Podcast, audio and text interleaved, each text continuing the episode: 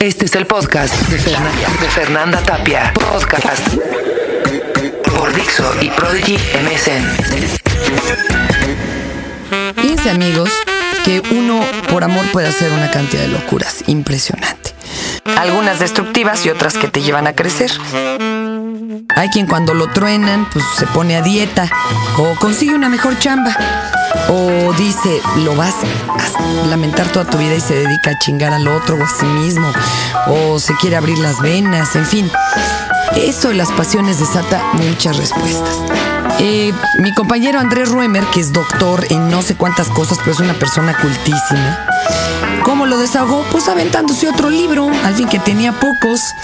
Se echó un libro para tratar de exorcizar y vomitar todo ese dolor, para tratar de entender el porqué de la separación. Y surgió un libro simpatiquísimo, no, un imperativo de la generación Next, por Andrés Ruemer. Y le eh, incluyen eh, algunas ilustraciones de Carlitos, de, de Charles M. Schultz, que en paz descanse. Muy chistoso porque en la contra el libro dice, el mejor libro escrito después de la Biblia. Esto lo dice Adán, autor de Eva. Inspiración sin límites, Ofra, del show de Ofra. Next me cambió mi manera de ver el mundo en 180 grados. Robert Ramírez, autor de la generación Past. Es un imperativo para aquellos que quieran un buen masaje turco. Rebeca Juanes, masajista del spa Self Steam. bueno, se lo quiso tomar a broma, pero pues la verdad es que sí le dolía. ¿Y qué creen? Es una obra luminosísima, dolorosamente clara para aquellos pues, que nacieron por ahí de los 90. 80 y algo para que me explique yo. O sea, los que vinieron después de la generación X, que son, por ejemplo, yo, y que a ustedes les quisieron llamar la Y, no, pues son la Genera- Generation X. Y no manches. Sí, bueno, les voy a leer algunas partes, porque desgraciadamente este libro solo lo dio a los que lo conocíamos, a sus amigos. Pero ya la editorial está interesada en publicarlo y en cuanto lo vean, cómprenlo. Así se entenderán ustedes o su novia o a quien tengan de esta, eh, de esta especial edad. Y bueno, habla de cómo está muy crecida la autoestima de la generación Next, que de hecho cree que se lo merece todo, ¿no? Dice, por eso mereces la mejor casa, el mejor coche. Claro que sí, tú eres especial, mereces cosas especiales. ¡Viva la autoestima! Esto no solo es para estar en igualdad de circunstancias con el vecino, como lo hacían las generaciones pasadas. La virtud de los objetos caros es un lujo. El estatus aumenta tu identidad, te ofrece ser alguien. Actualmente existen muchísimos productos que abastecen los gustos del individuo. En lugar de prender la radio y escuchar lo que los demás escuchan, programamos nuestra propia música en un iPod y nos aislamos del mundo. Incluso elegimos nuestro propio sonido para el celular. En lugar de escoger entre tres o cuatro redes de canales, podemos diversificar canales dedicados a nuestros propios intereses. En vez de ver la televisión en vivo como todos los demás, vemos los programas diferidos en el momento que queremos. Vive el individualismo, seamos únicos, como todos los demás. Y hay una caricatura aquí de Peanuts, está Lucy dando un zapatazo. Carlito se le acerca y dice, oye, ¿cree que tu lema era vive y deja vivir? Y la otra se queda viendo el bichito que aplastó. Y se aleja diciendo Lucy, en realidad eso no estaba viviendo. Y continúa. El individualismo también ha propiciado el incremento del consumismo. Las opciones de café en cualquier Starbucks en la Ciudad de México suman 77 combinaciones. Eso cuando él lo escribió, ¿eh? ¿Qué mejor forma de tener identidad como individuo? De la ropa, a los autos, a las joyas, los productos para el consumidor están diseñados para exhibir los deseos humanos. De acuerdo con David Brooks, las compras, como todo lo demás, se han convertido en un medio de autoexploración y autoexpresión. Le pregunta a Carlitos a Lucy. ¿Tomarás determinaciones para el año nuevo, Lucy? Y esta le grita. ¿Qué? ¿Por qué? ¿Qué hay de malo en mí? A mí me gusta como soy. ¿Qué me voy a cambiar?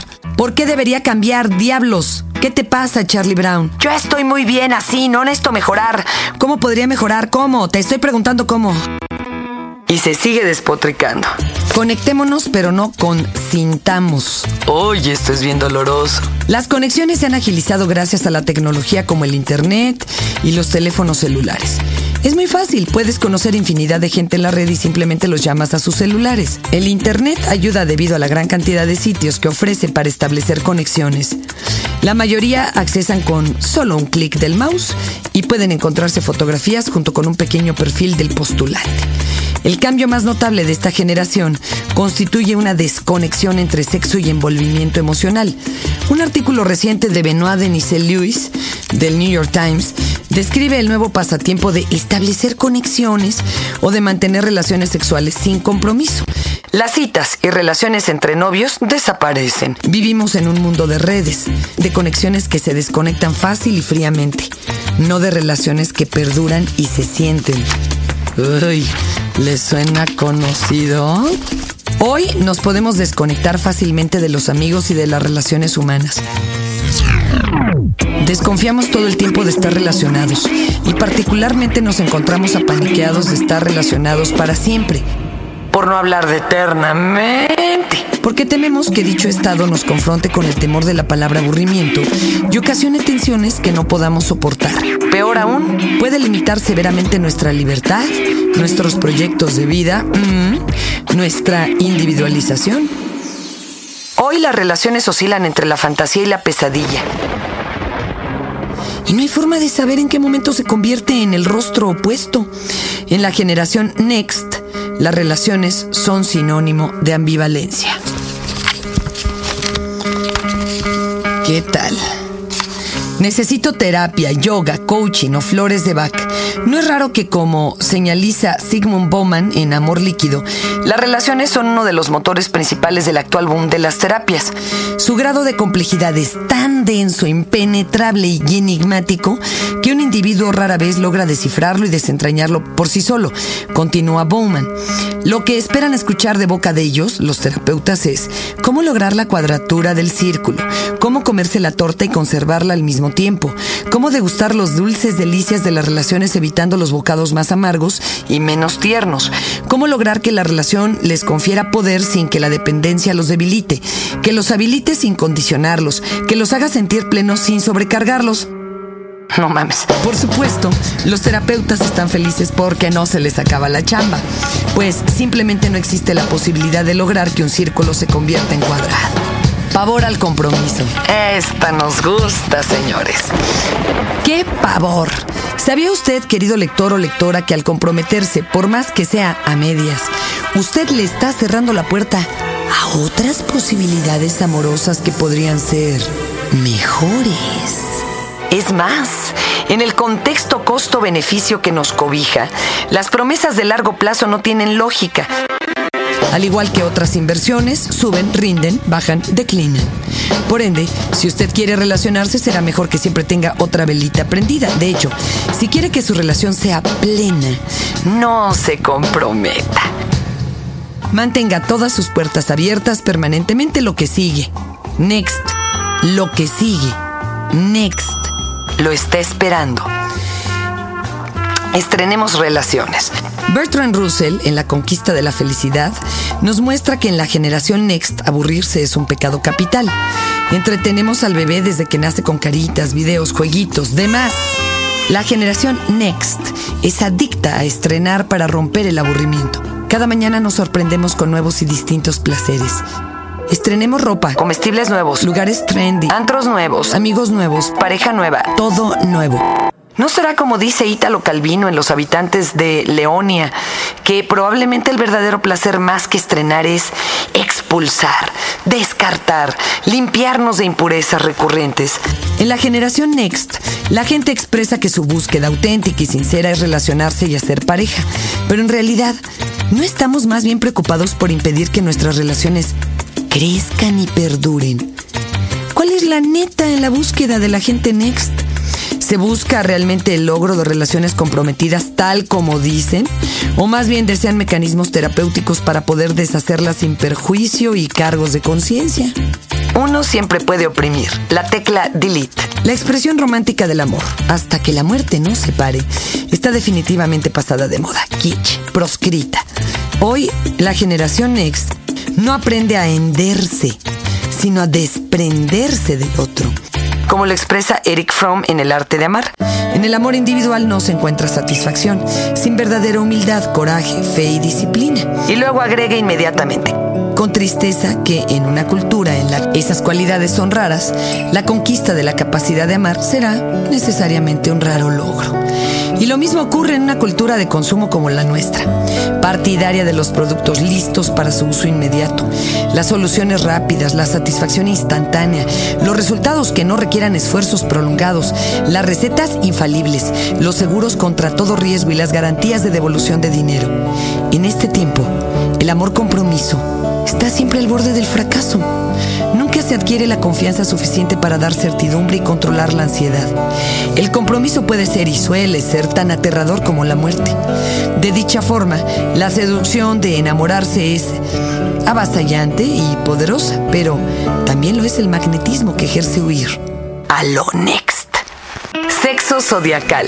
Las relaciones sexuales en la generación Next nada tienen que ver con el largo plazo. La seducción de compartir la cama brota de la nada y no necesita golpear varias veces a la puerta para que se le permita entrar. Simplemente comprobar el código postal, el estatus maleado, la compatibilidad de los signos del zodiaco y ya hay un avance significativo. Satisfacer los impulsos, compensación instantánea, implica dejar la puerta abierta a otras posibilidades románticas, que tal vez puedan ser más sorprendentes y entretenidas. En nuestro mundo, si los productos no son plenamente satisfactorios, es factible tirarlos y cambiarlos por otros que uno espera sean más satisfactorios. Pero aún en el caso de que el producto cumpla con creces lo prometido, ningún producto es de uso permanente, como describe Sigmund Bowman en Amor Líquido.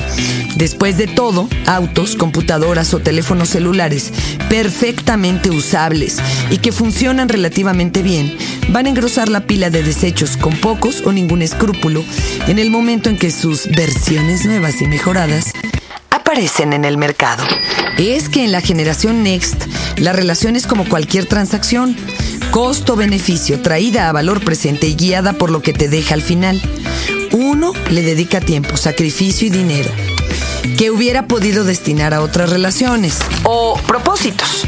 Y como cuando uno compra acciones, se conservan por el tiempo que prometen aumentar su valor y se desprende uno de ellas cuando las ganancias empiezan a disminuir o cuando otras acciones prometen un ingreso mayor. Lo mismo sucede en las relaciones de la generación Next. Pero me pregunto, nos dice Andrés Ruemer, autor de este libro, ¿a quién se le ocurriría exigir un juramento para toda la vida referente a las acciones que compró en la bolsa? Todo está en tu mente. La terapia fácil aparenta resolver la crisis existencial de la generación Next.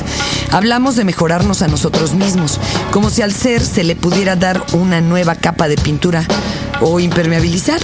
Poseemos libros de autoayuda como si el ser pudiera recibir donaciones deducibles de impuestos. Las librerías están repletas de manuales dirigidos a cómo ganar amigos, recuperarse de un amor ilusorio, mejorar tu imagen, vender tu verbo, pensar positivamente y curar tu alma. Parecer es De hecho, hemos equiparado el vernos bien con sentirnos bien y hacemos cualquier cosa para lograrlo y ser felices. La controvertida serie televisiva de Fox llamada The Swan, El Cisne, justifica las caras y dolorosas cirugías de sus participantes, alegando que estos se sienten bien consigo mismos.